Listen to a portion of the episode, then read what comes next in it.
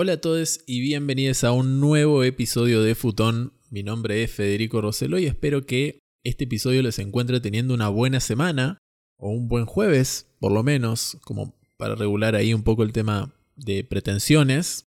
Y bueno, hoy vamos a empezar con esta serie de minisodios que les había estado comentando este último tiempo, que también van a tener una entrega semanal y que tienen el propósito de mantenernos un poco más en contacto a nosotros y obviamente agregarle como ese toque nuevo o esa cosita distinta al podcast, que a mí por lo menos me parece que va a estar muy entretenido y ojalá que a ustedes también, ya me irán a decir. Les comento un poco cómo es que va a funcionar todo esto.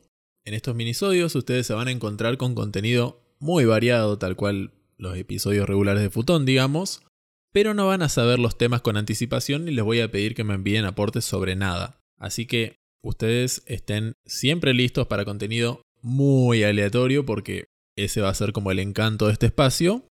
Y bueno, en esta primera entrega le buscamos respuesta a algunas preguntas que quizás ustedes alguna vez se hicieron sobre un tema de lo más particular.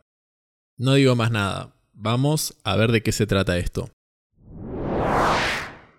Cuando vamos a comprar huevos, nos encontramos con que hay huevos blancos y huevos marrones, o huevos castaños o de color, no sé cómo le dirán ustedes, Cuestión que no importa en qué los usemos, ni de qué color haya sido el huevo, el sabor que obtenemos es el mismo en cualquier comida. Entonces, la primera pregunta que podemos hacernos es, ¿por qué tienen cáscara distinta si tienen el mismo sabor? ¿O cuál es la diferencia entre huevos blancos y huevos marrones?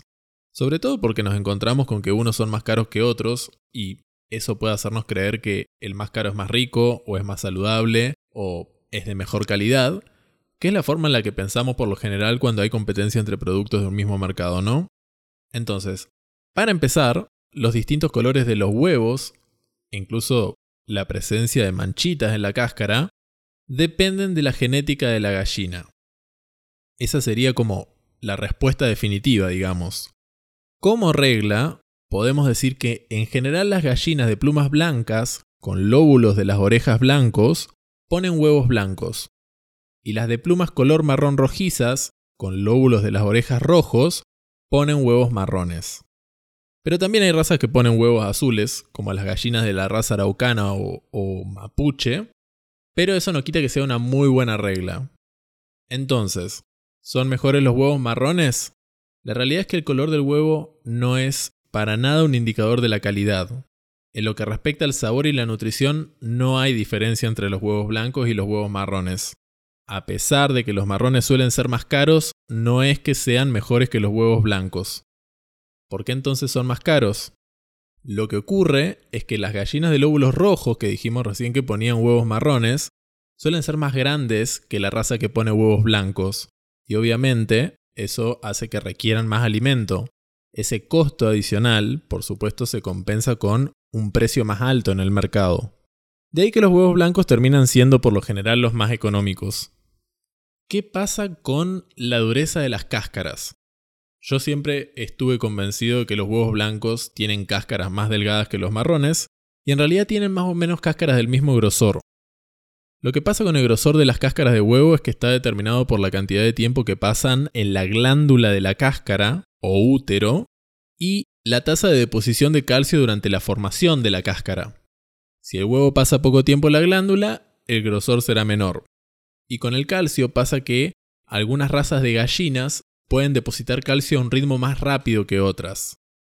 La edad de la gallina también afecta al grosor de la cáscara. A medida que la gallina envejece, el grosor generalmente disminuye. Y esto es cierto tanto para los huevos blancos como para los huevos marrones.